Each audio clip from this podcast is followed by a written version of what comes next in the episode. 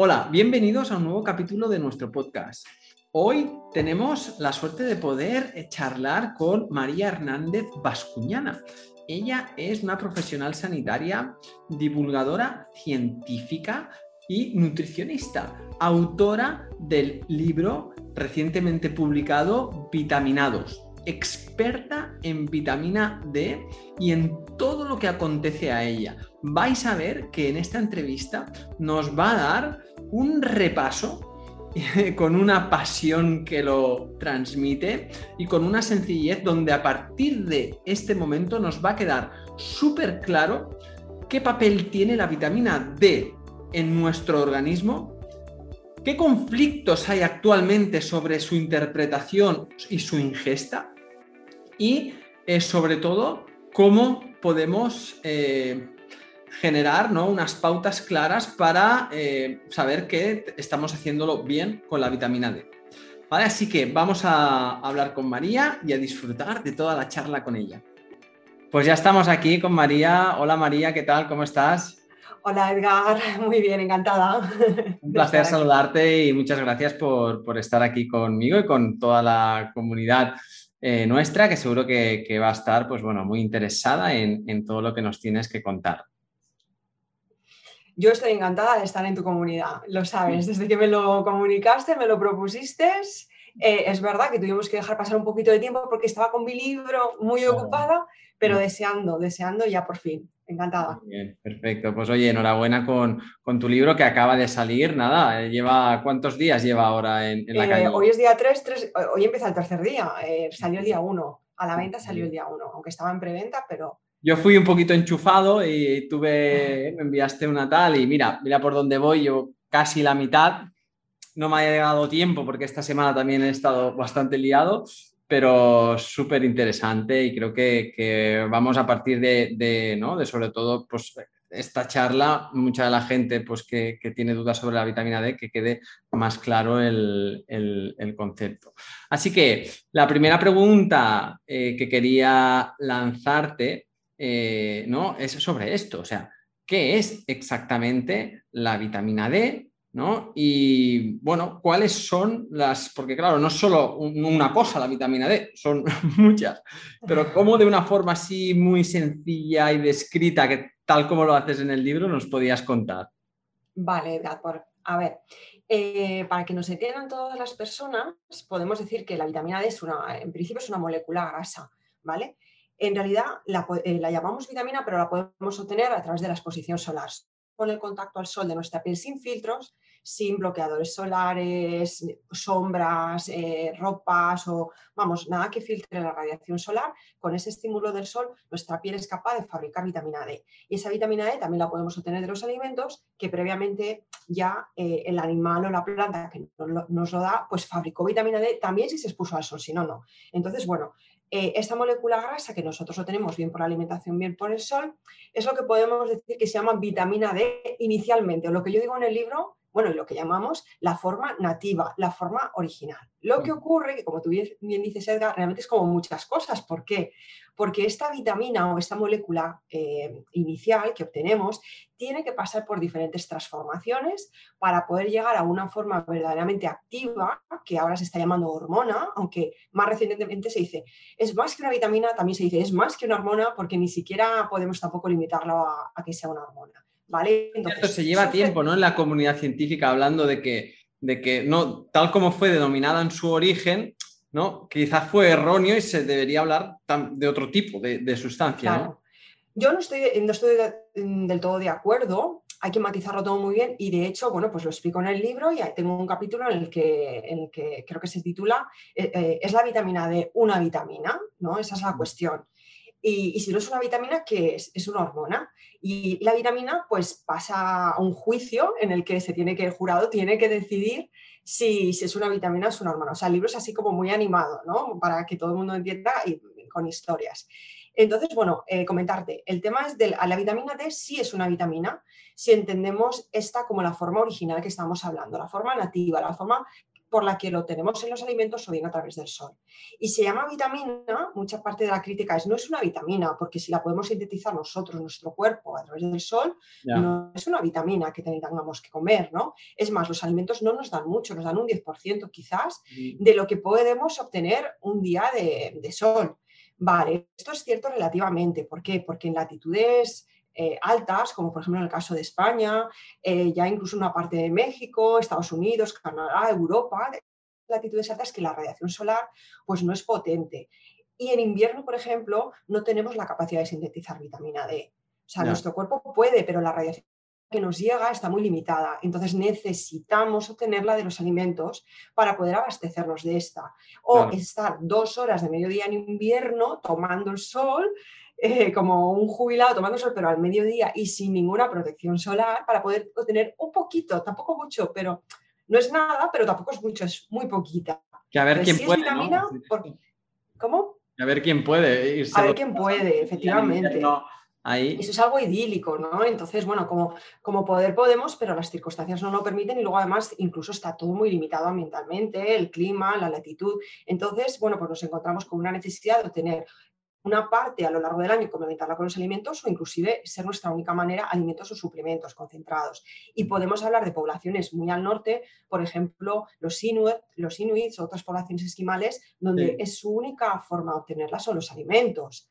Es decir, dile a ellos que no es una vitamina porque la pueden obtener del sol, no, la obtienen de la grasa de la ballena, de las focas, de los pescados. Es su única forma exclusiva de obtenerla y por tanto es una vitamina, como otras vitaminas que también fabrica nuestro cuerpo y no se las está criticando, pero una parte también la, la podemos obtener y la obtenemos de los alimentos. O sea, hacemos como compensamos, una parte la fabrica el cuerpo y la otra la, cogemos de fuera. Entonces, volviendo a tu pregunta, que mm. por qué son muchas las vitaminas, bueno, porque esta vitamina original, como he dicho, tiene que transformarse. Y en el libro cuento que, mm, digamos que lo que hace la vitamina nativa original, la D3, el colecalciferol, es empezar una carrera deportiva, como los Juegos Olímpicos, bueno, una, carrera de relevos. Le pasa el relevo a otra forma, que en realidad es su transformación, una forma poquito más activa. Y esa otra forma le pasa el relevo a otra forma final, ya definitivamente la más activa, que se llama hormona, que es la que realmente va a ser útil y va a poder eh, ser reconocida en nuestras células para todas las acciones que tiene y dan lugar en nuestro organismo y sus beneficios. Pero la del sol o la que comemos no tiene bioactividad, no es ninguna hormona, no comemos hormonas, tomamos una molécula grasa que ya se transformará hacia otras formas, ¿vale? Interesante esto, ¿no? Porque para saber que realmente la fuente de la que estamos comiendo, estamos hablando de que es vitamina D3, al igual que la que sintetizamos a través de nuestra piel. Que, eh, y que esta es la que viene de fuentes alimentarias. Muy interesante el apunte que has hecho, que cuando proviene sobre todo de origen animal, de animales que han producido por su exposición al sol, ¿no? vitamina D3, que hoy en día esto también habría que, ¿no? Hay que tenerlo muy en cuenta porque ¿qué animales consumimos? ¿Están al sol? ¿No están? Eh, Ahí está muy bien, Edgar, ese apunte. Sí, claro, es que mm, seguimos repitiendo información que quizás en un momento fue cierta o relativamente dentro del conocimiento y desconocimiento que teníamos, pero hoy en día ya no es cierta. Por ejemplo, no es cierto que la leche tenga vitamina D, sea una buena fuente de vitamina D, que los huevos sean una... O sea, el listado que damos de fuentes de vitamina D o no lo son, no son ciertos o, hay que matizar. Por ejemplo, las setas, los champiñones no son fuente de vitamina D si no se han secado al sol. Secado, o sea, ya una vez se han recolectado, se tienen que secar al sol. Y necesitan, o sea, cuanto más superficie eh, corporal, iba a decir, cuanto más superficie del, alimento se exponga al sol, mejor. Como una persona cuando toma el sol, cuanto más superficie expuesta, más, más vitamina D podrá tener. Esto en la práctica sería laminar las setas o laminar los champiñones para ser secados vamos a tener mucha más concentración de vitamina D. Pero claro, cuando compramos setas, champiñones no nos indican si está secado al sol. Mm. Eh, no lo sabemos, lo podemos hacer nosotros en casa, es una práctica muy buena, sí. Luego, la vaca, la vaca, la cabra, la oveja, sobre todo la vaca, que es de donde más se consume la leche. ¿Qué tipo de ganadería tenemos nosotros actualmente? Si las vacas no están al aire libre, pastando como antiguamente, pues no, esas vacas no van a poder producir vitamina D porque no se produce de forma mágica. En la sombra necesitan el contacto del sol, o sea, el estímulo del sol y el contacto con él. Las gallinas están en jaulas, en naves sombrías y no tienen al menos una parcela al aire libre y además del aire libre que no tenga sombra, que le dé el sol, esas gallinas no van a poder sintetizar o fabricar su mm. vitamina D y por tanto sus huevos van a ser pobres en vitamina D. Otra cosa es que nos vayamos a, fuentes americanas, que esto ocurre mucho y nos confundimos, donde allá a la leche se le agrega vitamina D. Entonces, al agregarse y fortificarse, se puede decir que un estadounidense está bebiendo leche con vitamina D, pero un español no. Porque aquí se ha dado por hecho que no necesitamos suplementos. Te vas a Inglaterra y los niños toman gominolas con vitamina D. Aquí no, porque tenemos sol, mucho sol. Pero la realidad es que sol, ese sol no nos roza la piel. Vivimos en cajas.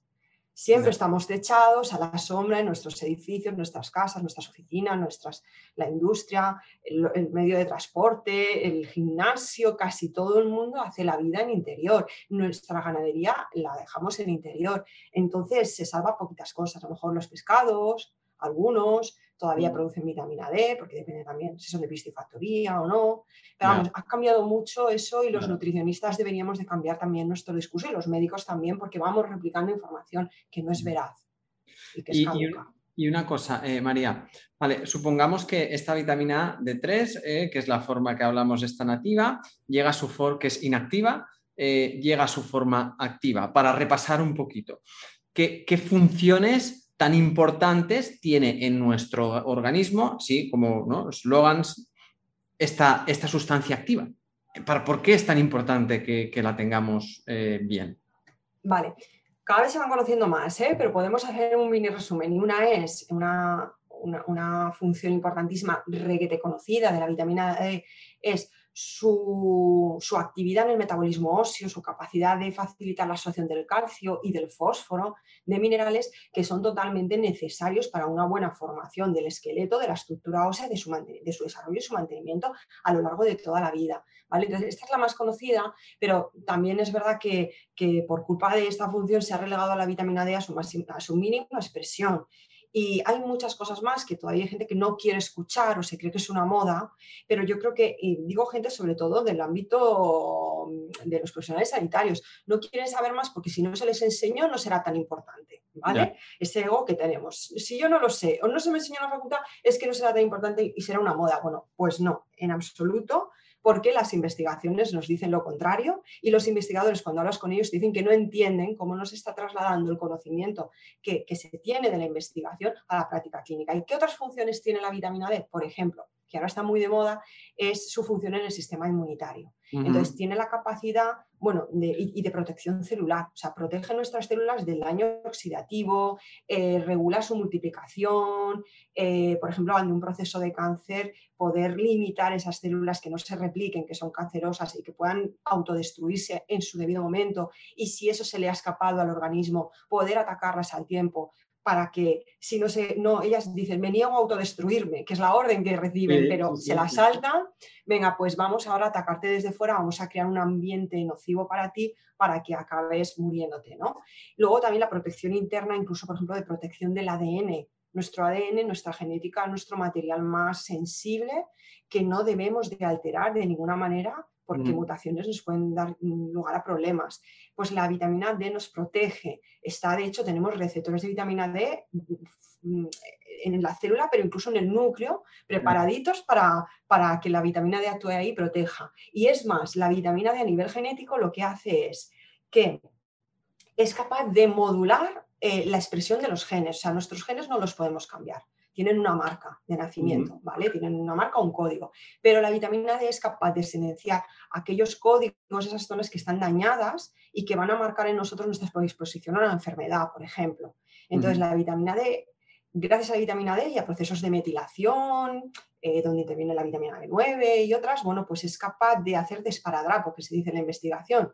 Le hace desparadrapo a aquellos códigos que están afectados para silenciar, efectivamente, o limitar eh, su expresión, eh, o depende, depende también, porque hay diferentes formas de expresión genética y algunas son como muy fuertes, pero si la puedes detener de alguna manera o, o si ya se ha expresado, la puedes contener y que no grite, pues eso va a repercutir muy positivamente en la persona, en su salud y en su equilibrio. Y luego, en más en inmunidad, pues está, por ejemplo, la protección contra infecciones, de bacterias, de virus, de cualquier mm. tipo de patógenos, eh, contra el cáncer que hemos hablado, contra, por ejemplo, también el desarrollo de alergias, especialmente en los primeros años de nuestra vida. Y esto depende mucho de los niveles sanguíneos que tienen, nuestras que tienen las mamás o nuestras madres durante la gestación y el último trimestre de nuestra gestación marca el cómo nosotros vamos a desarrollarnos en nuestros primeros 11 12 años de vida, qué fenotipo alérgico vamos a tener, si vamos a ser niños pues, con dermatitis atópica, si vamos a ser niños más enfermizos, si vamos a desarrollar una enfermedad autoinmune.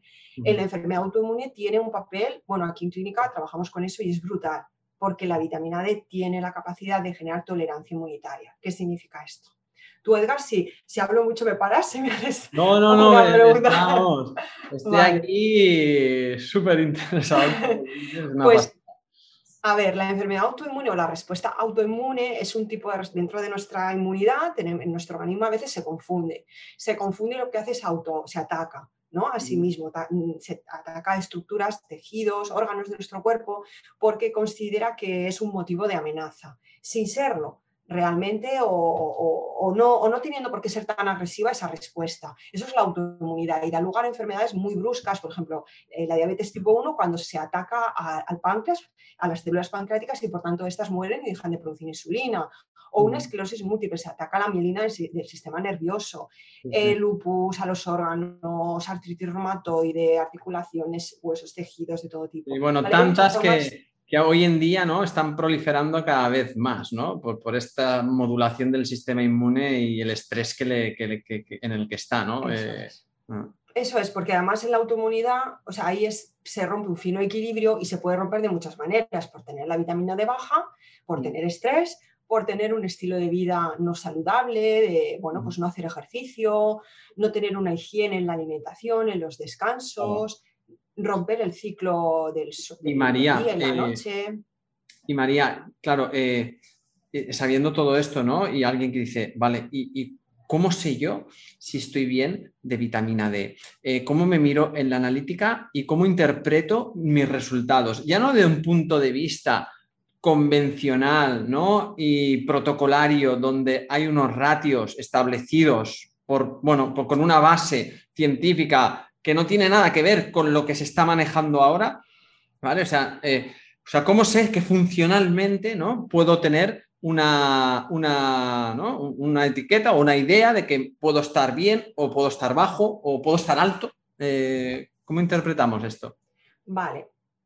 A ver, en principio no nos queda más remedio que guiarnos por ese ratio, como dices, o sea, esos niveles sanguíneos que se establecen ahora mismo en 30 en mínimo de suficiencia. Quiero incidir en esto, el mínimo de suficiencia no es óptimo. Es como decir, tienes la ferritina, reservas de hierro a 10, que bueno, en los hombres para vosotros eso sería crítico, pero las mujeres lo dan por bueno. y, 10, como ya estás en 10 en el mínimo, ya estás bien. Bueno, déjame llegar a 200, tengo mucho margen, ¿no? Porque me dejas al mínimo, pues la vitamina D. Ponen de, de, 10 a, a 300 o 400. 300, claro, y dices, ¿y por qué das por bueno 10, no? Y no das por bueno 100 150, que es lo óptimo, ¿no? Pues la vitamina D pasa lo mismo, no nos tenemos que conformar con el 30, porque además ya sabemos que en inmunidad eh, el mínimo, mínimo de suficiencia se establece en 40, mejor 50, incluso se está encontrando que mejor 60, y así vamos avanzando. Para los huesos 30, pues sí, está, no, en todo el mundo, pero está bien para la mayoría, pero para otras cosas no. Entonces, ¿cómo sabemos... Eh, o sea, eh, yo lo que, lo que comento en el libro es que no nos podemos guiar por ese ratio general para todo el mundo porque es algo muy antiguo del siglo pasado mm, que se calculó en base a la salud ósea, evitar el raquitismo en los niños y la osteomalacia. Pero es que hoy en día, incluso actualmente, tú le mides la vitamina D en sangre a una persona que la puede tener pues en 27, que tampoco los médicos lo dan por bueno, muy cerca de 30 o en 32, y luego mides su paratormona, PTH, aquí te voy respondiendo, es un parámetro, que lo explico en el libro, es un parámetro muy, muy significativo que tiene, va a la par de la vitamina D. Entonces, de nada sirve medir solo la vitamina D, que es que, por desgracia, encima ni la miden, o sea, se está desechando, descartando esa petición, ¿no? Eh, cada vez más por parte del sistema sanitario. Entonces, debemos de conocer la vitamina D y debemos de conocer la PTH para tu hormona, intacta, a ser posible, o la basal. ¿Por qué? Una cosa, de vitamina D, la que, la, que, la que se debe pedir, ¿qué tipo de vitamina D? Porque a veces... El calcidiol, el calcidiol, que es la 25 hidroxivitamina D, mm. o de forma muy resumida, 25D, la llamo en el libro, la, se llama en la literatura, pero en una analítica la vamos a ver como 25-OH-D o 25 Esta es la que está, que tiene una vida sanguínea de lo que decíamos antes, ¿no? De unas... Dos, tres semanas. Sí. Porque la 1,25 es la que a veces miden también, pero es que estás muy, ¿no? Eh, no se debe medir esa. O sea, hay gente que muy bien, o sea, yo por ejemplo voy leyendo en redes y hay gente que, que comenta, vale, estamos bajos de vitamina D, pero ¿no sería mejor medir la 1,25 de esa, la, final, la que ya se lleva el último relevo de la carrera y ya con el relevo llega a la meta, ¿no? Porque esa es la que realmente tiene potencia, es la que nos va a ser útil. ¿Por qué no medimos esa última? Pues no la medimos o se, ya se ha consensuado que es mejor medirla porque es muy variable. O sea, esa no nos está indicando realmente, te puede salir alta, Edgar, y, estar, y, realmente lo que hay detrás es una carencia de vitamina D. Y entonces el organismo sufre una inflamación y está pidiendo vitamina D como un, como, un loco el organismo. Eh, y entonces se pone la, la, poca vitamina D que tenga, se pone a transformarse en la forma 1,25 D activa. ¿Vale? Entonces la mides y dices, pues estás fenomenal. No, no, no. Y luego los reservorios que están circulando en sangre, dos, tres semanas de 25 de esta baja, y a veces es un, es un grito de desesperación de las células, dame más porque estamos en una situación crítica eh, eh, o, en puertas de algo necesito la vitamina D para hacer funcionar mi sistema inmunitario o, funciones celulares y nos ponemos a fabricar más aún teniendo muy poquito. Luego también puede ser que en las mujeres, más, eh, esto sea más que los hombres, por cambios hormonales, la, vitamina 1,25D, la forma final activa, cambia mucho en función de en qué momento midas esa, esa forma.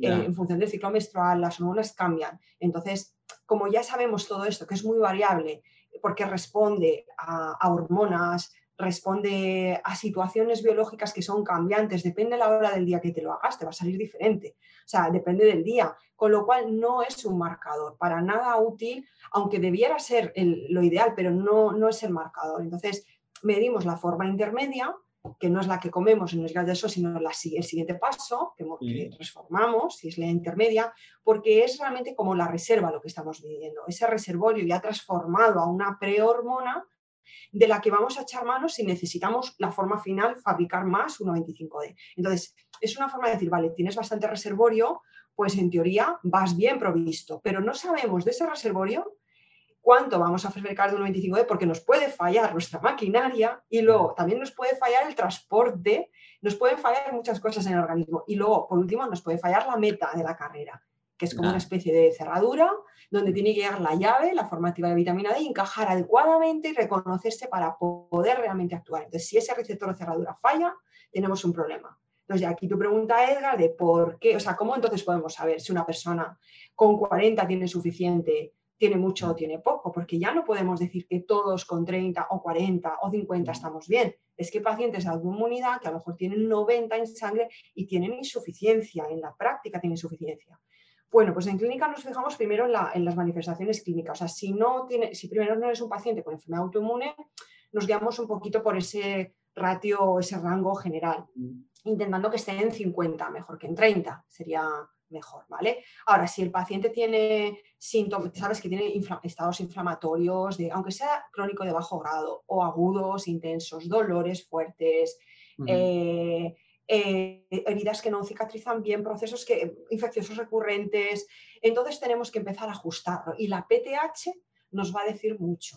Lo que pasa es que, claro, esto ya se entra en un tema de clínica para poder realmente conocer cómo funciona y ajustarlo. ¿vale? Pero es lo que hablamos, de que al final va a ser multifactorial el cómo esa versión final que está ya llegando a la meta se engancha a su receptor, ¿no? Y aquí, claro, eh, todo lo que estás diciendo... El receptor puede fallar de fábrica, por genética. El receptor puede fallar porque se haya sido bloqueado por un virus virus eh, Epstein-Barr, citomegalovirus, son virus súper comunes que cualquier adolescente con sus primeros besos, si no ya de la mamá, besuquearle y la gente ya lo coge de mm. la saliva, de la leche materna, de los fluidos. Es un virus que, abunda mucho en la sociedad y que, bueno, no nos hace ni, casi ningún daño, a veces ni nos enteramos cuando quien lo coge, mm. o tienes así un poquito de fiebre, pero nada, pasas un mal día pero ese virus se queda en nuestro organismo, se queda latente en las células y se puede reactivar en cualquier momento de la vida y el estrés lo reactiva.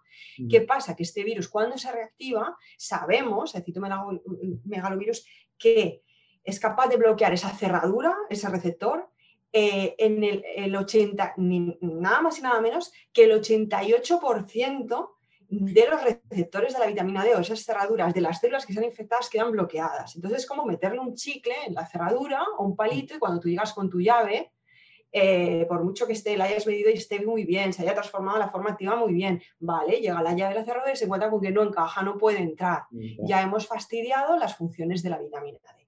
Y esto le pasa a pacientes con autoinmunidad, que ahora pues cada vez más se va descubrir o redescubriendo, porque no, no, es nada nuevo, que que han estado infectados por el virus este, que tanto se ha hablado ahora en esclerosis múltiple, no es nada nuevo, en clínica ya conocíamos eso, ¿vale? Entonces aquí se combina también predisposición genética autoinmune con infecciones, con estilo de vida, como hemos hablado, niveles de estrés y que la vitamina D o está muy baja o resulta que aunque la subamos hay receptores que fallan.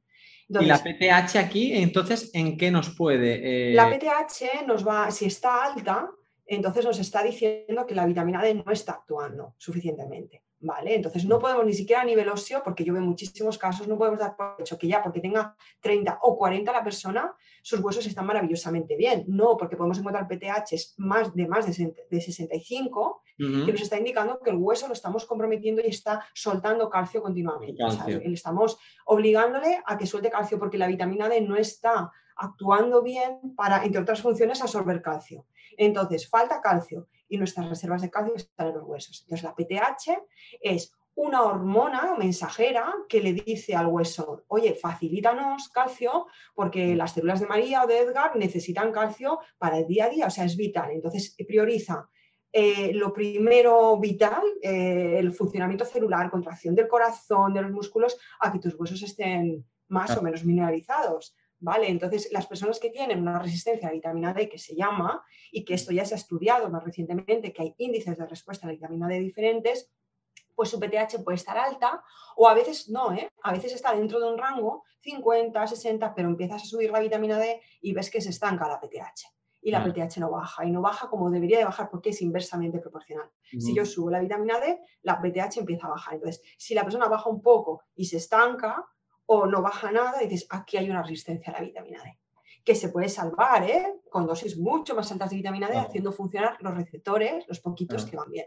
Bueno, aquí está claro, eh, y tal como lo, reiteras en el libro eh, mil veces, de la importancia que tiene que todo esto te lo lleve un profesional cualificado que, en ti, que sepa interpretar todos estos valores y que, que, que te conozca, conozca tu caso y que ¿no? sepa cuáles son los factores que pueden estar generando pues, todos esos bloqueos, resistencias y demás, y que sepa ajustar esa dosis de vitamina D y darte qué tipo de vitamina D, porque a día de hoy eh, vas al médico y vas con la vitamina D eh, por debajo de 20 y te llevas ¿no? Eh, el premio del hidroferol. Premio. Yo creo que es una pregunta obligada, ¿no? O sea, si alguien tiene que tomar eh, mm, eh, un tipo de suplemento, ¿qué tipo de vitamina D? Porque hemos dicho que la nativa, la original, no es el hidroferol. Eso es, el hidroferol, la marca, es una marca, en España es hidroferol, se llama de otras maneras en otros países, y no todos los países tienen esa forma. No es vitamina D informativa, es esa forma siguiente que se transforma que nos miden en sangre. Entonces, aparentemente está muy bien. Dices, bueno, pues si realmente eso es lo que yo necesito, un buen reservorio, y de ahí cojo para transformarlo en la forma activa, dame ya directamente eso. Y oye, pues en esa línea de vida moderna que tenemos de ser muy vagos, pues nos ahorramos una, carrera, nuestro hígado trabaja menos y ya tenemos la vitamina D intermedia mm, con cierta actividad, la tenemos ya en nuestro cuerpo. Vale, es una buena idea aparentemente, pero salvo que haya un fallo hepático, o sea, una insuficiencia hepática importante, importante sea se considera en la clínica de más del 70%, nuestro hígado siempre va a poder fabricar vitamina D en su forma intermedia. ¿Y qué pasa cuando damos hidroferol? Eh, y no la forma nativa al colecalciferol. Bueno, pues que nos estamos dejando de lado eh, beneficios de la vitamina D nativa. Porque, a ver cómo lo explico Edgar, o sea, yo sé que lo, he explicado de una forma sencilla en el libro, pero claro, ahí me puedo extender. O sea, ah, la vitamina D, volvamos a la carrera que hace de, relevos, ¿no? Como aldeta que es. La vitamina, todo empieza en la, en la nativa, en la original, la D3 o el colecalciferol. También la D2, ¿vale? Pero la D2 no vamos a hablar de ella porque tiene menos potencia. Entonces ya sabemos que para inmunidad necesitamos D3. Esto se acaba además recientemente en, mayo del 2022 de confirmar y esto no está en el libro, aunque cuento que es más potente la D3, pero hay confirmación en la inmunidad. La D2 para huesos vale, pero para inmunidad no nos sirve. tenemos que buscar la D3, ¿vale? Entonces, la D3 yo la, presento en mi libro como la matriarca de un clan. Es un clan de, vitaminas, de metabolitos, ¿vale? Que todos van a una, todos tienen una misma filosofía de vida, pero hay que saber diferenciarlos. Todos tienen un nombre diferente. Pues estamos hablando de la forma intermedia, la forma final, ¿vale? Entonces, si damos la forma original, la matriarca, empieza ella la carrera, y es la que pasa el relevo, no solo se lo da a la forma intermedia 25D. Resulta que se han descubierto otras carreras o rutas metabólicas paralelas a esa clásica y conocida, hiperconocida por los médicos, pero que no es exclusiva de otros metabolitos del clan. O sea, hay más gente en ese clan, más atletas con carreras diferentes. Por ejemplo, la 20D, que da lugar a la 2022 a otros metabolitos, y tienen también funciones muy interesantes a nivel inmunitario. Entonces, ¿qué pasa si yo, en vez de dar la, 20, la, en la original, el colecalciferol D3, doy hidroferol o el calcidiol o la 25 de la intermedia? Pues que ya le obligo a que solo se corra una ruta metabólica, solo haya una carrera y encima nos saltamos el primer cachito de la matriarca, por ejemplo, la líder del, clan o del grupo, ¿vale? Entonces, si no tienes a la líder, la líder ya no le va a pasar el relevo a otros que tienen otras carreras también beneficios, sino que se va a ir en una única dirección el hidroferol. Y además, eh, algo curioso es que el hidroferol esa ruta metabólica clásica sí que propicia, si no lo manejamos bien, la toxicidad, porque son metabolitos que, eh, eh, que tienen respuesta hipercalcemiante, que se llama, o sea, que da lugar a un aumento de calcio si tomamos mucha vitamina D en nuestra sangre y orina, que eso es el riesgo de toxicidad que tiene vitamina D. Pero en cambio, hemos descubierto otras rutas metabólicas siempre se empiezan a, de la matriarca o de la líder del clan, que es la vitamina D3 nativa, que no dan lugar a respuestas hipercalcemiantes, con lo cual no dan lugar a toxicidad. Entonces tú da D3, que es lo ideal, y ya una parte se irá a unas rutas, otras a otras, para absorber calcio, que también necesitamos, y en conjunto tendremos los máximos beneficios de la vitamina D3. Así que como nutricionista defiendo la D3, que es lo que podemos adquirir de forma oral como un nutriente, no, tiene, eh, no, tiene, no es ninguna hormona originalmente, no tiene actividad biológica, ya la tendrá más adelante, y deja que tu cuerpo vaya transformando, porque para inmunidad la 20D, o sea, esa otra diferente que no se tiene por el hidroferol, eh, tiene también, se ha encontrado que es súper eficaz, tan eficaz como la forma activa de la que hablábamos, la llave 1.25D, con solo un proceso de transformación y no necesita pasar por el hígado. ¡Wow! Dices, es que ya en la piel se transforma, en las glándulas suprarrenales, en multitud de tejidos. O sea que tenemos una visión súper limitada desde la medicina inclusive, de lo que se les enseñó en la antigua escuela del siglo pasado y se sigue enseñando actualmente, que ya hay que cambiar eso y para eso está el libro, o sea, está para cualquier persona que quiera saber de la vitamina D, frikis de la vitamina D que nos estamos uniendo, porque de verdad que a mí me resulta apasionante el tema y porque está en juego nuestra salud. Tenemos que estar bien informados y tomar buenas decisiones.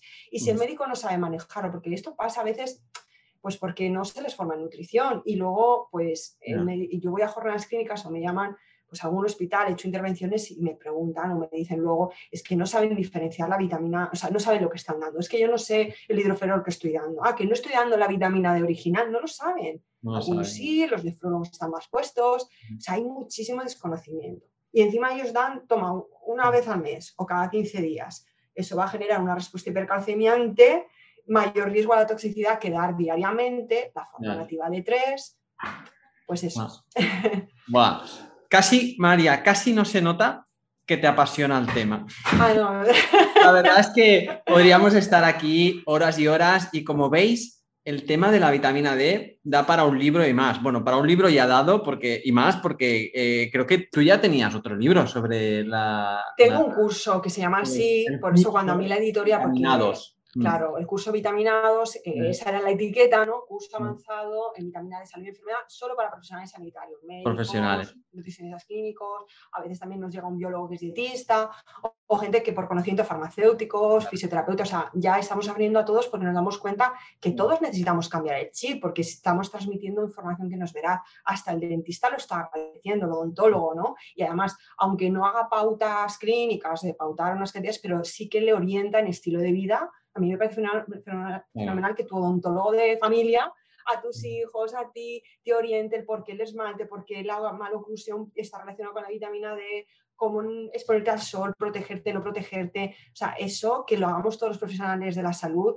es maravilloso. Y por eso mm. está el libro. Entonces, cuando llegó una editorial y me propuso, eh, perdón, el curso, está el curso. Entonces, cuando llegó una editorial y me propuso el libro, yo dije, yo creo que se llama vitaminados. O sea, esa es nuestra etiqueta, la comunidad vitaminada, que cada vez somos más y quiero que siga llamándose así el libro. Pues mira, creo que aquí vamos a ser unos cuantos más o unos nuevos frikis de la vitamina D porque, bueno, es una pasada.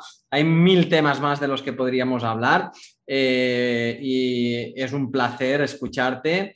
Eh, ¿Dónde la gente que quiera más información, aparte por supuesto del libro, dónde podemos, pueden encontrarte? ¿Qué, qué estás haciendo? Vale, a ver, eh, yo tengo mi página, mi página web, clásica página web, que es vascuñana.com, B, B de Barcelona, vascuñana.net. También si no, si no tenéis la ñ en algunos teclados, algunas comunidades o países, vascuñana.net, ¿vale? Cualquiera de los dos dominios llevan a la página. Entonces, dentro de la página eh, hay un apartado de artículos o, tipo blog. Y ahí pues yo voy eh, dejando actualidad, que incluso lo digo en el libro. O sea, en el libro está súper actualizado, intentando hasta el último minuto, antes de la última revisión y llevar a imprenta, poder incluir una revisión, si es interesante, o un estudio eh, peso ¿no? en el libro para estar actualizado, porque el libro realmente ya estaba hecho en el 21 o a principio de enero del 22, pero me han dejado hasta el último momento incluir. Pero es que cada día van saliendo cosas nuevas. Las nuevas son las que tienen esa nueva visión y perspectiva y, y con investigaciones bien diseñadas, porque tenemos conclusiones y, y, metaanálisis de estudios antiguos mal planteados, entonces no sirven esas conclusiones. Entonces, vale que el libro está actualizado, pero saldrán más cosas y yo siempre que pueda, porque me desvuelve el trabajo ya con el tema de la producción del libro, también voy a tope, pero voy creando artículos de blog y luego también lo comparto en redes sociales, a veces no, no me da tiempo ni a pasar por el blog, donde redacto más y pongo fuentes y me voy directamente al Instagram o al Facebook. Instagram y Facebook son los sitios donde yo pues voy compartiendo artículos. Acaba de salir esto, lo comparto para todo el mundo. O sea, es que tenemos que estar informados y darnos cuenta que hay cantidad de actualidad que va cambiando. Entonces es como, no lo voy a silenciar, esto se tiene que oír. O por lo menos tienes que ver que hay cosas que van circulando en el día a día, aunque no queramos detenernos a estudiarlo o incluirlo en las facultades, pero estar está. Y en el libro está analizado pormenorizadamente explicado de una forma muy sencilla y creo que graciosa, o eso me han dicho, divertida y amena, es muy divertido, es muy divertido. lo pueda entender cualquier persona, pero además tenga un, rato agradable de lectura. y ya en mi blog o en redes, pues igual intento también hacerlo sencillo, son artículos científicos en inglés, lo explico en español, pero igual no es de una forma tan amena. O sea que igual es un poquito más pesado, el que sea más, el que quiera saber más, pues fenomenal, pero el libro es el más sencillo, por decirlo de una manera. No deja de ser muy completo, pero más sencillo, ¿no? Más, más ameno. Y lo demás es, es, divulgación científica, lo que hago en redes, aún intentando también hacerlo sencillo, pero, pero más cercano a, algo, a ese lenguaje científico o técnico o serio. Muy bien, María. Pues oye, mil gracias por tu tiempo. Estaremos en contacto y esperemos que sea todo un éxito tu libro. Seguro que sí, que pues bueno, poco de aquí un tiempo podamos hacer otra nueva charla y revisión de, de las novedades ¿no? y la actualización sobre, sobre la vitamina D. Un placer, María. Muchas gracias, Edgar. Un placer también para mí. Venga, adiós a todos. Cada semana estaré contigo con un nuevo capítulo para que obtengas muchísimas herramientas que mejoren tu salud y tu calidad de vida.